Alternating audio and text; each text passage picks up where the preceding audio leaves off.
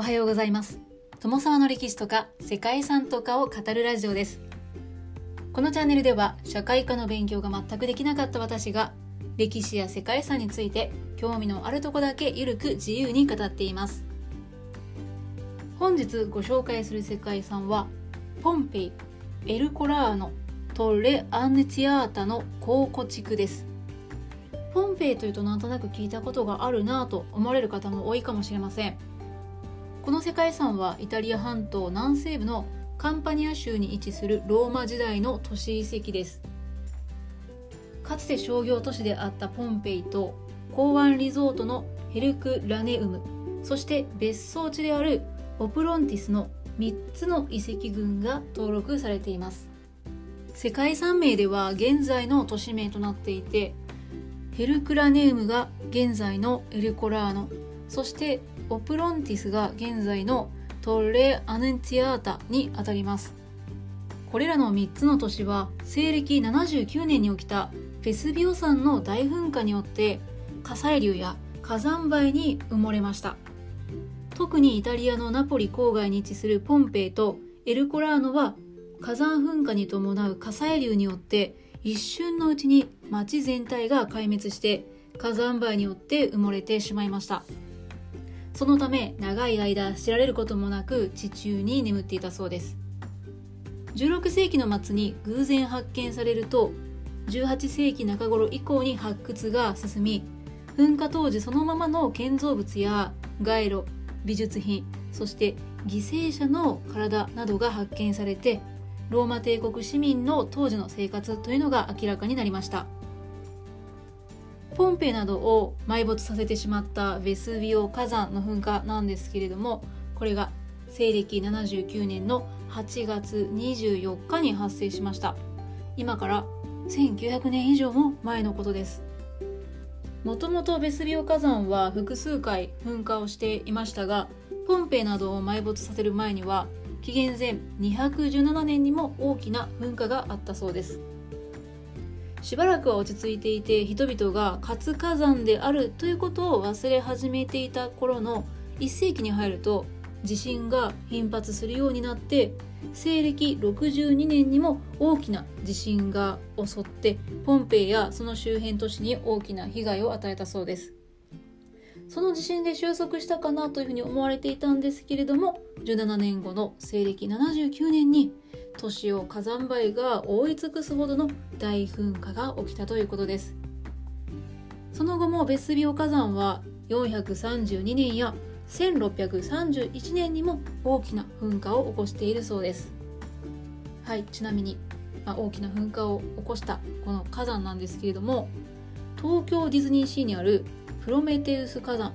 それはこのベスビオ火山をモデルにしているということだそうですね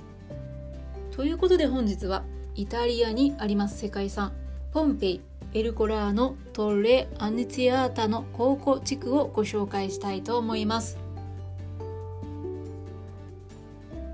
この番組はコーヒー沼で泥遊びパーソナリティ翔平さんを応援しています。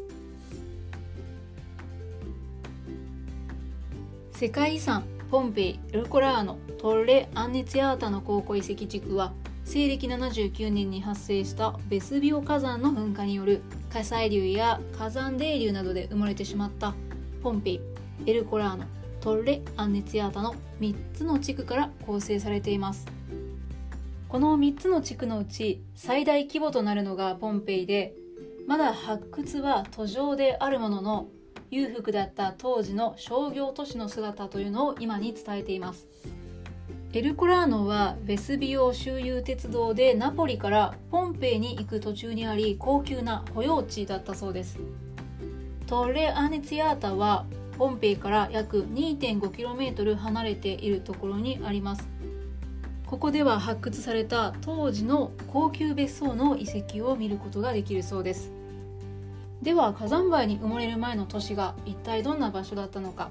順に歴史を振り返ってみたいと思います。ポンペイは紀元前8世紀以前からのことでギリシャ人の植民都市が築かれていました。南イタリアのギリシャ勢力圏であるマグナ・グラエキアの港湾都市として発達してギリシャ人やフェニキア人が地中海交易を行っていました。紀元前6世紀には城壁を築いて城壁都市となり紀元前3世紀には共和制ローマと同盟を結び紀元前3世紀から紀元前2世紀のポエニ戦争で活躍したことから都市としての地位を高めました。紀元前91年から紀元前87年の同盟史戦争という戦争ではローマ市民権を求めて反ローマ側で参戦したそうなんですが敗北して後にローマに組み込まれたそうです。当時のポンペイは海に面した港町でローマの文化が多く流入する中で地中海貿易の拠点として栄えました。またポンペイは港湾都市であるだけではなく一帯の中心都市であったネアポリスから約 20km と近い場所に位置していたのでイタリア半島南部を横断するアッピア街道からも遠くないこともあり交通の要衝となり商業で発展して当時人口が1万人から2万人に達していたそうです。長らく噴火のなかったベスビオ山の斜面ではブドウなどの栽培が営まれていたそうでポンペイでは羊毛加工と並んでワインの醸造も主要な経済活動の一つだったそうです。オプロンティスはポンペイのすぐ西に隣接する場所でもともと農場だったんですがやがて貴族の別荘地として数々の別邸や別荘が建設されました。一方ヘルクラネームはポンペイの西 12km のほどに位置する港です。半信半人の英雄ヘラクレスが設立したという伝説からその名前がついたそうです。ヘルクラネウムはエルトリア人やギリシア人が町を切り開いてローマ時代にはポンペイやネアポリスの富裕層が豪華な別荘などを建設して人気のリゾー地となっていたそうです。はいそして西暦79年8月24日にベスビオ山が大噴火を起こしました。この噴火は13時頃に始まって水蒸気爆発の後大量の軽石が噴出して周囲に堆積していったそうです。噴煙は上空 30km にも及び周囲には巨大な火山弾が降り注ぎ高温の有毒ガスと火砕流がなんと時速 100km を超えるスピードで山麓を襲っていきました。軽石の体積は1時間あたりにおよそ15センチのペースであったとされるそうで同じ日の18時には屋根に堆積した軽石によって潰される家屋が出始めたとされています。この間断続的に火砕流が起きたと考えられているんですがその最大規模のものは翌朝7時に発生して周辺の町を住民もろとも飲み込んでしまいました。ベスビオ山の南東 10km 以内に位置するポンペイやオプロンティスは厚さ5メートルから6メートルにもなる火山灰に覆われて約2000人が命を落としました。ただ大規模な前兆があったと見られていて大半の市民は退避していたというふうにも考えられるそうです。ヘルクラネームは地形と風向きのおかげで当初その被害を逃れていたそうなんですが間もなくして火砕流や泥流に飲み込まれて消滅しました。そして灰に埋もれたポンペイやヘルクラネームはやがて人々の記憶から忘れ去られて1700年以上にわたって封印されることとなりました。埋もれたままになっていたポンペイの周辺では時折古代の遺物が発見されていたそうなんですが都市遺跡として明確に認識されたのは18世紀に入ってからのことだったそうです。16世紀に建築家ドメニコ・フォンターナが水路建設の途中で建物の一部を発見したそうです。ですがこの時はまだ遺跡の全体像というのは認識されていなかったそうで転機となったのはその後18世紀にヘルクラネームの遺跡の発見だったそうです。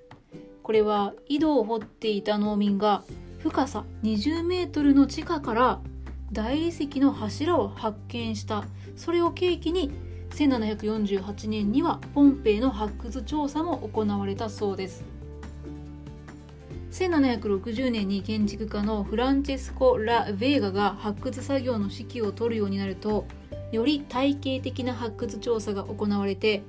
町の南部の大小の劇場だけでなくエジプトの神イシスを祀る神殿などが発見されました。19世紀にはアレクサンドロス大王とダレイオス3世の戦いをはじめとするモザイクで飾られたファウノの家などが出土したそうです。町が一瞬で火砕流や火山灰に覆われていたために街並みや建造物から日用品美術品に至るまでの当時のままの状態というのが保存されて火山灰の分厚い地層がそれらを劣化から守っていたそうです。また炭化した植物や食料も見つかって犠牲者の遺骨なども発見されました。ポンペイでは人や犬の遺体は火山灰の中で腐敗して消滅して空洞となって残されていたそうです。こうした空洞に石灰を流し込んで石灰像を作ることで人々の表情までが再現されたそうです。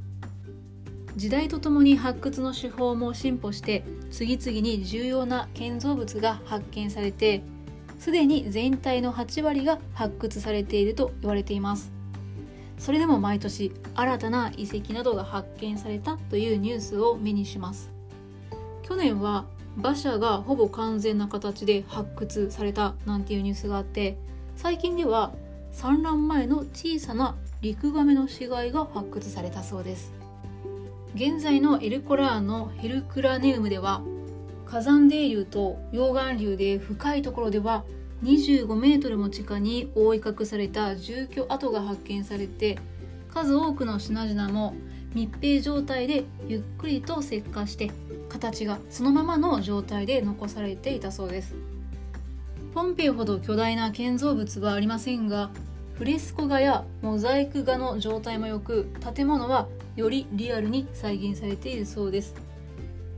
そしてオプロンティスで発見された遺跡の中では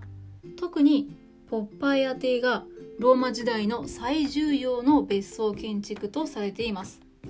ポッパイア邸はもともとヴィッラ A と呼ばれていた遺構ですがローマ皇帝クラウディウスやネロの所有であったと見られていてネロの皇妃であるポッパイア・サビナの奴隷の名前が書かれた陶器の壺の破片が発見されたことから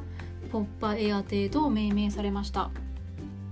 柱のあるポーチやアトリウム応接室や玄関キッチン食堂プール浴場トイレそして庭園といった多彩な施設を持っていて騙しを用いた窓やヘラクレス像をはじめさまざまな絵柄のフレスコ画で飾られています。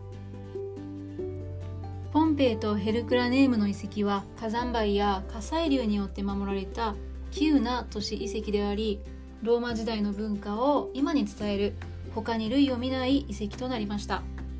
またオプロンティスの別荘群にはローマ時代の最高峰と言われる壁画も残されています。一夜にして消滅した都市の遺跡は人を引きつける魅力というのを秘めているようで絵画や小説そして映画だけではなく日本の漫画などでも題材になるほど有名な遺跡だったりもしますそしておそらく今後もポンペイの遺跡から新たに発掘された何かしらのニュースを目にすることがあるんではないかなというふうに思います。ということでここまで長くなりましたが本日はイタリアにかつて存在したローマ帝国の都市遺跡ポンペイエルコラーノトレ・アンディツィアータの考古地区をご紹介しました。最後までご清聴いただきましてありがとうございます。では皆様本日も素敵な一日をお過ごしくださいね。友沢でした。